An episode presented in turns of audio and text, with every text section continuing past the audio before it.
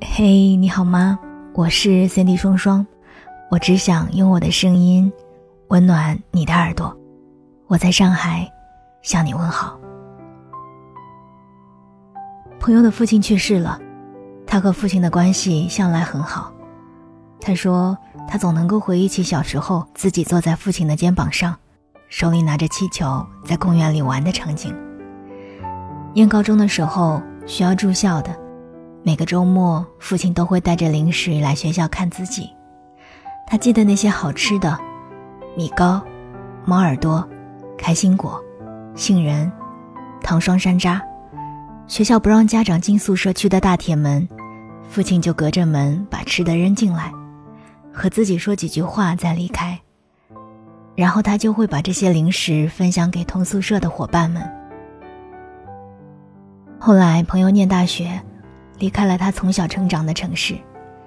大学毕业之后，又在大城市工作，和家里相隔太远，每一次回去都要坐飞机，转高铁。再坐两个小时的公共汽车，大概是看自己的孩子每一次回来都太奔波，家里无论发生了什么事，都很少给他打电话，包括他父亲生病住院。接到妈妈电话的那天晚上是凌晨两点钟，妈妈在电话那一头的声音有一种异常的平静，那平静像一根一根的针。在深夜里刺痛着电话两端的人的心。妈妈告诉他说：“爸爸走了。”朋友买了最早的机票，赶回家里的时候已经是晚上七点钟，却仍旧没有来得及见上父亲的最后一面。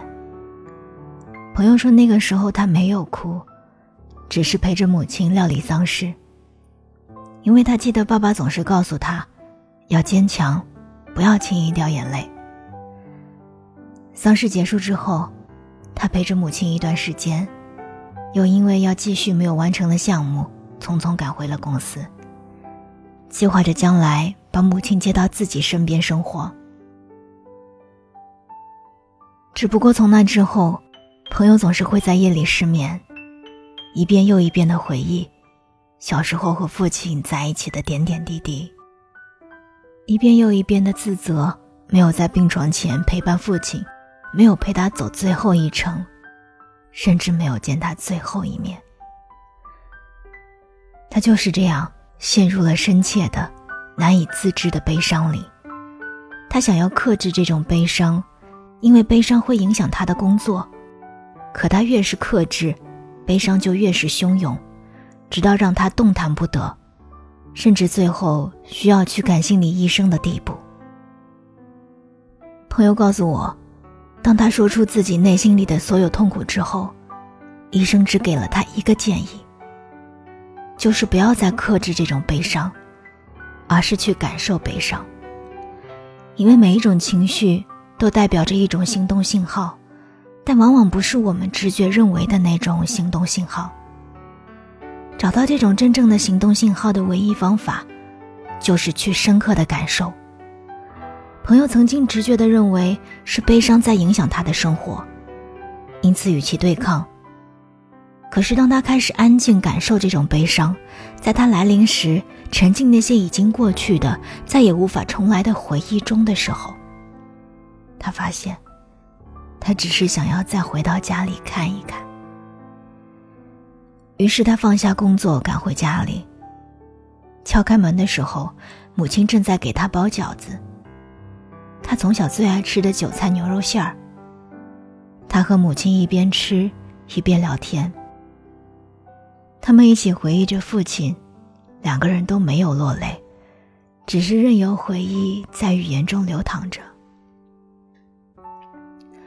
朋友无意间说了一句：“要是爸爸还在就好了。”母亲没有回答，他们只是看着那张三个人的全家福，静静的坐着。彼此陪伴着。接着，悲伤就在这份安静中开始消融了。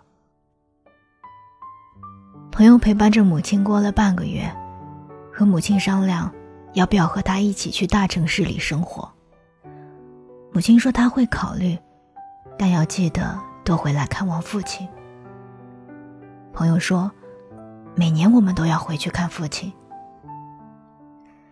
于是他又回到了自己的工作岗位上。不知道为什么，这一次回家让他拥有了某种能量，比曾经更投入、更自信，也更能够关怀他人。其实一切事物都可以一分为二的看待。我们的情绪也是一样的，坏心情让我们沮丧难安。但坏心情的出现，也往往是我们的心在提醒我们，生活里有更重要的事要关注。那关乎你的生命质量，关乎你的过去和未来，更是你的身体在向你发出某种要好好对待自己、正确对待自己的求救信号。他需要的不是对抗，而是关注与体验。对抗坏心情。只会让心情变得更糟，而当我们能够安静下来，接纳所有情绪的时候，我们就能够领受情绪的指引。重要的失去会给人的心里留下一个缺口，这让我们感到悲伤。但悲伤并不会让缺口变得更大。真实的情况恰恰相反，当我们在意自己的悲伤，倾听自己的悲伤。他就会帮我们记住这个失去，然后让缺口得以填补，让我们得以成长，然后更为珍惜我们此刻拥有的一切。无法完成工作，会让我们感知某种生存的威胁，继而让我们焦虑难言。但焦虑并不会阻止我们完成工作，对焦虑的焦虑，才是我们拖延的元凶。但我们可以在焦虑来临的时候，学会不与其对抗，也不使用分心这种转移注意力的方式。只是安静的体会，我们就能够收获继续前进的动力，去做自己该做的事。最直接的证据就是焦虑会在我们专心致志去执行我们所焦虑之事时，逐渐消失。当我们长期没有得到他人的理解。我们常常会感到抑郁，但阻止抑郁，往往会让这份抑郁雪上加霜。当我们可以试着和抑郁相处，我们会发现，抑郁都是用某种让自己能量降低的方法，来阻止我们对错误的人、错误的事投入更多。